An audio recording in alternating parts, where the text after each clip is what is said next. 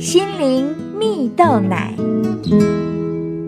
各位听众朋友，大家好，我是刘群茂，今天要跟大家分享人生更大的成就。有一个故事说到，有两个钓鱼的高手啊，个性正好相反，一个性情孤僻，不爱搭理他人，而另外一个呢，则是非常的热心助人，也喜爱交朋友的人。有一天呢，他们一起到鱼池去钓鱼。这两个人花了一点时间，各凭本事，一展身手。没多久就大有斩获。这时候鱼池附近来了十多名的游客，看到这两位高手轻轻松松就把鱼钓上来，不免有几分羡慕。于是呢，都到附近去买钓竿来试试。而没想到这些不擅长钓鱼的游客，怎么钓鱼也毫无成果。这时，其中那位热心助人、也喜欢交朋友的钓鱼高手，见到这一群游客在钓鱼，便对他们说：“，这样吧，我来教你们钓鱼。如果你们学会诀窍，并且钓到了一堆鱼的时候，每十尾鱼就分给我一尾鱼吧。但是如果没有满十尾鱼，你们就不必给我。”游客们听完后，都欣然同意这个决议。一天下来，那位钓鱼高手。便把所有的时间都花在指导钓鱼的游客们，最后他竟然因为游客们成功钓到许多的鱼，使他自己也获得满满的一篓筐的鱼啊！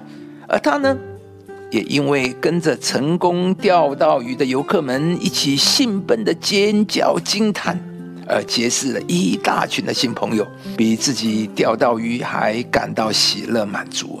亲爱的朋友。生命中美好的特质之一，就是可以引出他人的最好。所以有人曾说啊，一位真正厉害的人，不是拥有多少学生，而是协助最多人成为厉害的人呢。就好像故事中的钓鱼高手，他不藏私地教导游客们钓鱼的技巧，并在过程中帮助他人成功，这才是比他个人有多会钓鱼更大的成功啊。在圣经上有一句话说：“所以你们该彼此劝慰，互相建立。”而彼此劝慰的意思就是鼓励，也就是说，在人际关系中，没有人可以靠自己完全发挥潜能，我们都会需要彼此啊。在我们的关系中，也可以成为别人的贵人，唤醒他人里面伟大的种子啊。上帝会刻意把一些人放在我们生命中，好让我们能够帮助他们成功，帮助他们能够成为上帝创造他们美好的样式。亲爱的朋友，每一个人都有能力成为鼓励他人、提升他人、引出他人最好的那个人。